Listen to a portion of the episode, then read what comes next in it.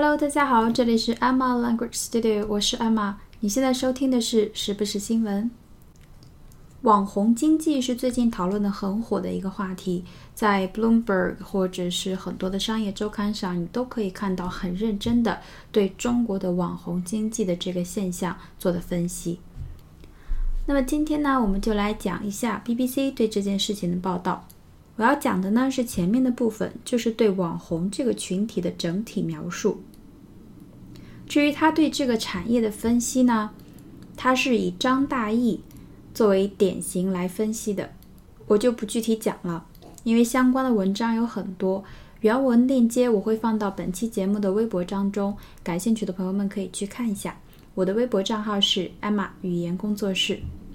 那么网红看起来就是每天漂漂亮亮的出入高档的场所，拍拍照片，吃吃美食，秀秀衣服，然后就开始赚钱。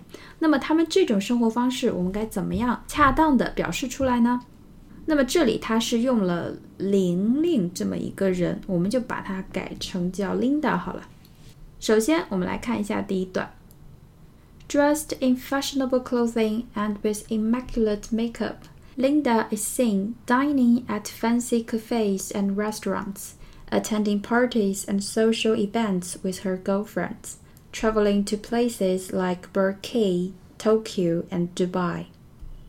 好，这里有几个非常好的词。首先，这句的主句在后面，前面是对这个句子的主语 Linda 这个人的描述，所以就是说 Linda is dressed in fashionable clothes，省略掉了。所以开头就是 dressed in fashionable clothing。dress in 就是打扮、穿着。那么 dressed in fashionable clothing，fashion f a s h i o n 就是时尚，fashionable 就是时髦的、时尚的。所以 dressed in fashionable clothing 就是打扮时髦，and with immaculate makeup。immaculate i m m a c u l a t e I M M A C U L A T E 这个词非常好，女孩子一定要记住。Immaculate，整洁的；extremely clean and tidy，extremely clean and tidy。所以，immaculate makeup 就是指妆容精致，妆容精致。Dressed in fashionable clothing and with immaculate makeup，意思就是打扮时髦。 妆容精致。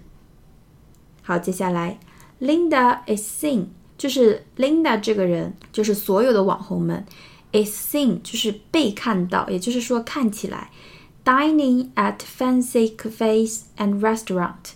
cafe 就是咖啡馆，restaurant 就是餐厅。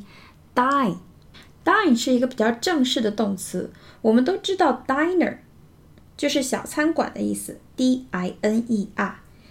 Dining 我们也知道是吃饭的，比如说餐厅叫做 dining room，dining room。那么火车的餐车叫做 dining car，餐桌叫做 dining table。那么 dine 就是最基础的那个动词 d i n e，它的意思就是进餐、吃饭。所以它被见到在 fancy cafes and restaurant 中吃饭。那么这个 fancy。F A N C Y，F A N C Y，fancy 这个词很有意思，它有很多的词性，然后每个词性都有不同的意思，每个意思之间差距还挺大的。今天呢，我们就只讲在这里的意思，表示昂贵的、奢华的、昂贵的、奢华的，经常接的就是一些餐厅、一些地方，就是这里的 fancy cafes and restaurants，豪华的。餐厅和咖啡馆。那么，如果你说 fancy food、fancy dishes 加上食物的话，是指这个食物是比较优质的、高档的。今天把这两个意思记住：fancy cafes and restaurants。好，接下来 attending parties，attend a t t e n d 出席是一个非常好的词，出席动词 a t t e n d attend。 所以 attending parties 出席派对 and social events 社交场合、社交事件 with her girlfriends 好 girlfriend traveling to places 这个很简单，就是到处旅游，like Boracay 长滩岛，Tokyo 东京，and Dubai 迪拜。好，我们再看一下这一段。Dressed in fashionable clothing and with immaculate makeup. Linda is seen dining at fancy cafes and restaurants, attending parties and social events with her girlfriends, traveling to places like Boracay, Tokyo, and Dubai. Linda 打扮时髦，妆容精致，经常出入于高档的餐厅，与闺蜜一起出席各种派对和社交场合，也经常去长滩岛、东京、迪拜这样的地方去旅游。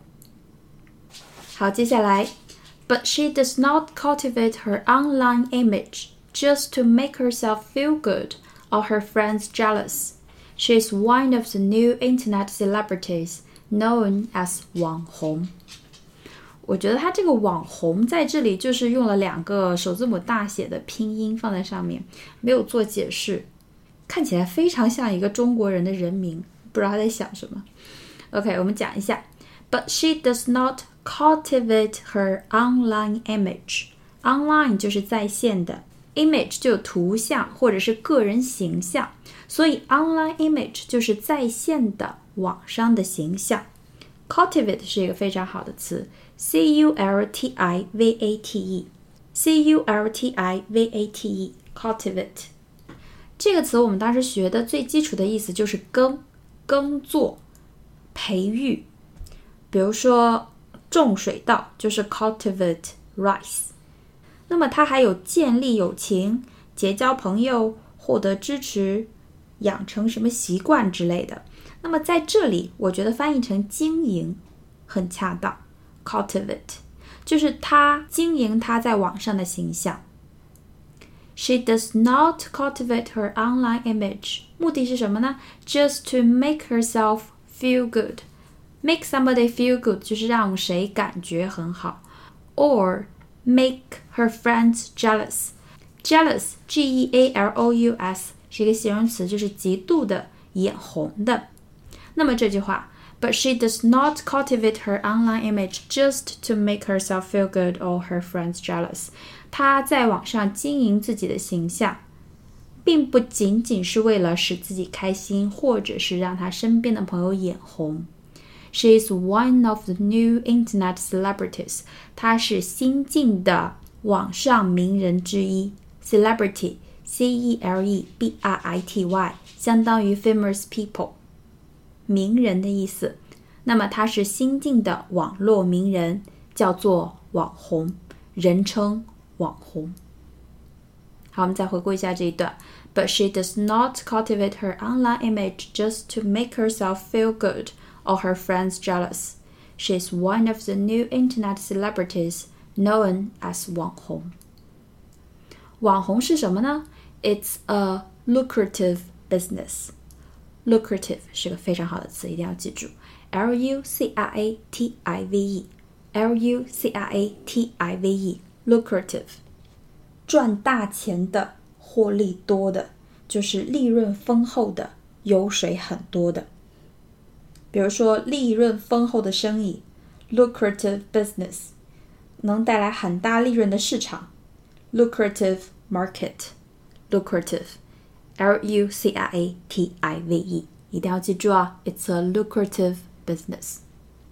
好，接下来呢，他就开始举张大奕的例子，然后又讲了一下现代的一些小网红是怎么样经营他们自己的事业。感兴趣的朋友们可以去看一下。那么今天我们的节目就到这里啦，希望对大家有帮助。如果你喜欢我的节目，请帮我点赞并推荐给身边的朋友们，谢谢大家的支持。那么我们下期节目再见喽，拜拜。